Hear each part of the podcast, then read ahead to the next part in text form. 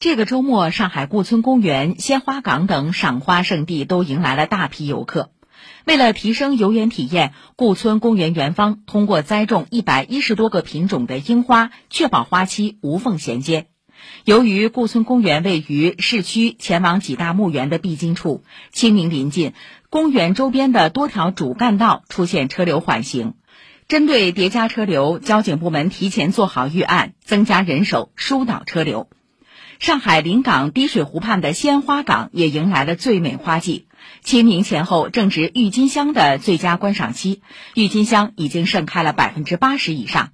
整个花展将持续到四月下旬。在南汇桃花村，眼下也是一片春意盎然，园内几万棵桃树已相继绽放。